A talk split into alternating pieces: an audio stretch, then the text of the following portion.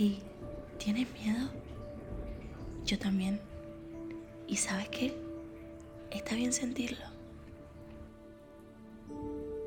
Bienvenidos a Regálame una charla. Soy Elianain Díaz. En este nuevo episodio me gustaría hablarles de un tema muy en particular, con lo que todos estoy segura nos identificamos mucho, puesto que todos sentimos o hemos sentido miedo. El miedo es un sentimiento muy poderoso y si sabemos usarlo a nuestro favor, podríamos sacarle mucho provecho.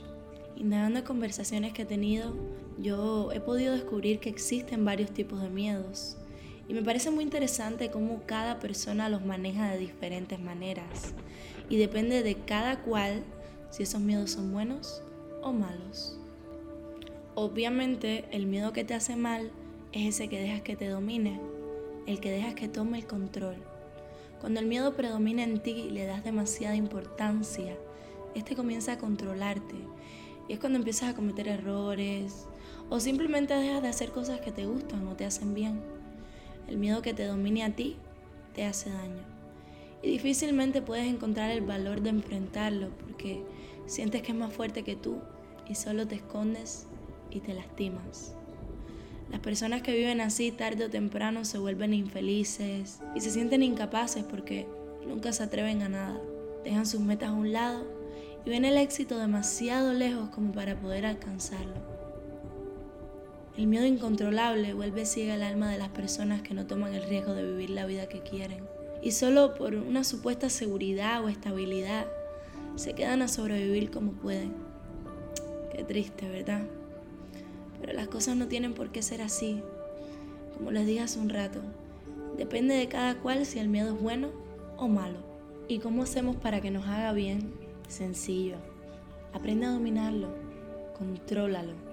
Sea cual sea el origen de tus miedos, al final son creados por ti. Por lo tanto, tú puedes con ellos. Ponlos en el lugar correcto de tu vida Aprende a mirar el miedo como un motor para impulsarte todos los días a levantarte y enfrentar nuevos desafíos. Así puedes ayudarte a avanzar y a crecer. Úsalo de advertencia para ser más cuidadoso y atento a la hora de hacer algo. Ese miedo se vuelve algo positivo en tu vida solo si tú quieres que así sea. Permítete escucharlo, analizarlo, pero nunca dejes que grite más alto que tú para que no dejes de escucharte a ti mismo. Tampoco lo ignores porque al fin y al cabo está ahí. Y en algún momento, como cualquier otro sentimiento reprimido, va a explotar. Y eso no es para nada agradable. Y puedes hacerte mucho daño así. Simplemente siéntelo y utilízalo para algo bueno porque sabes que sí se puede. A veces el miedo es solo una excusa inventada por nosotros mismos para justificarnos, por no hacer algo, para hacer algo que está mal. Y a ver, no es que esto nos vuelva malas personas ni nada, porque al final todos lo hacemos. Pero sabemos que esto no está bien, que la única persona que lastimamos y engañamos así es a nosotros mismos. Por eso, hoy quiero proponerte a que vivas más intensamente cada minuto de tu vida, que te arriesgues un poco más y que uses ese miedo que tienes como un combustible para darle impulso a tus metas. Preocúpate menos hoy, enfrenta tus miedos y permítete equivocarte si es necesario. De eso se trata la vida. Y recuerda que no está mal sentir miedo y que enfrentarlo es de valientes.